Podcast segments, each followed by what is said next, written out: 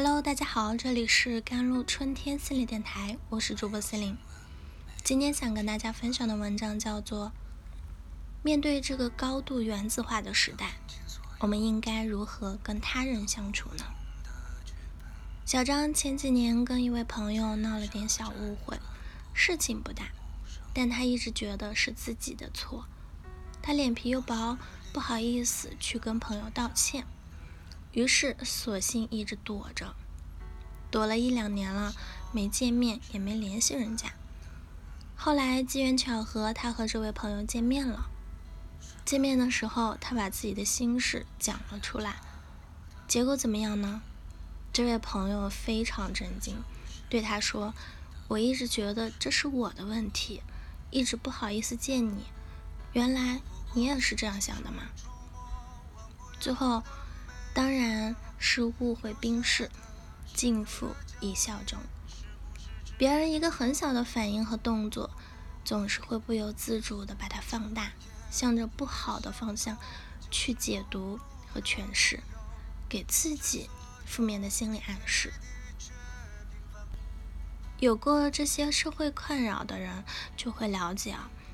日常生活中的社交是有多么不容易，因为他们会非常谨慎地对待自己的一言一行，小心翼翼地维护着跟别人的关系和边界，哪怕是发一句话，都要字斟句酌，甚至会打几个不同版本的草稿。一旦说错了话，就会反反复复的，即使已经过去了好久，也会时不时想起。实在是太累了。有人可能会问：那既然社交这么复杂，我们能不能不跟别人社交，只是维持一个日常生活中最低限度的必要的交际呢？当然可以，但并不是每个人都适合这样的模式。实际上，无论在什么样的需求理论和模型里面，社交永远都是人的基本需求。那下面呢，分享一些感受和建议，希望能够帮到你啊。第一就是变单向为双向。每个人在社交中其实都是在维护着自己的人格面具，适当的发出信息，尝试着去了解对方。因此，相处其实是相互的。当你觉得有压力、很困难的时候，对方其实也一样。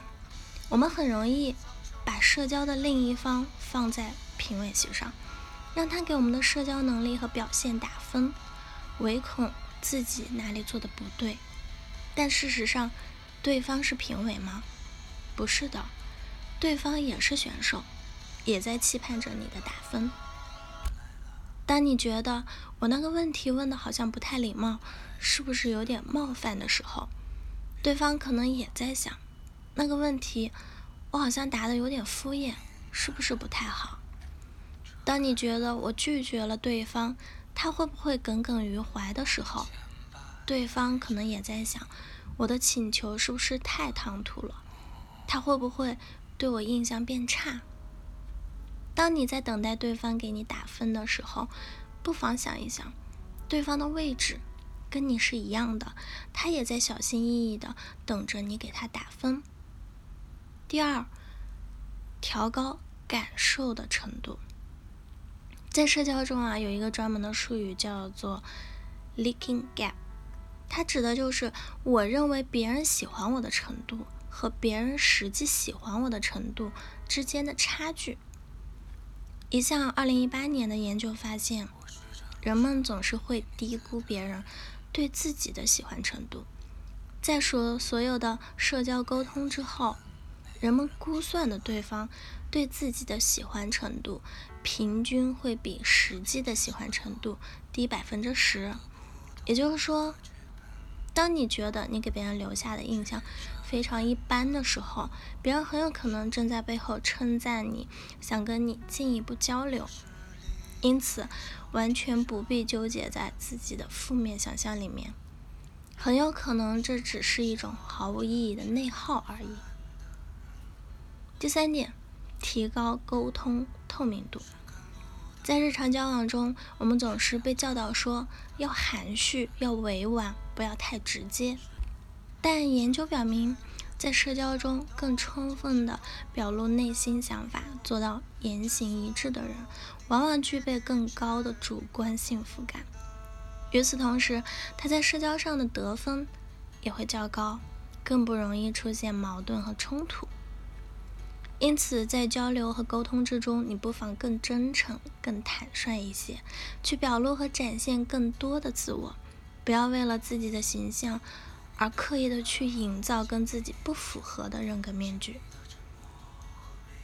要理解，我们去找到同类的重要性是一定高于暴露给异类的。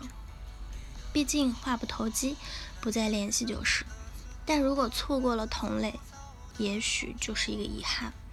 不妨试着适当的暴露自己，做到更加真诚坦率，这样你碰到同类的可能性也会更高。第四点就是建立有意义的联系。前面讲过，我们社交的终极目标是什么呢？不是要拥有许多朋友，极其外向的人除外啊，而是要寻找到真正跟我们同频的同类。因此，在生活中。不妨有意识的去向这个目标靠拢，去做一些有益于这个结果的事情。好啦，以上就是今天的节目内容啦。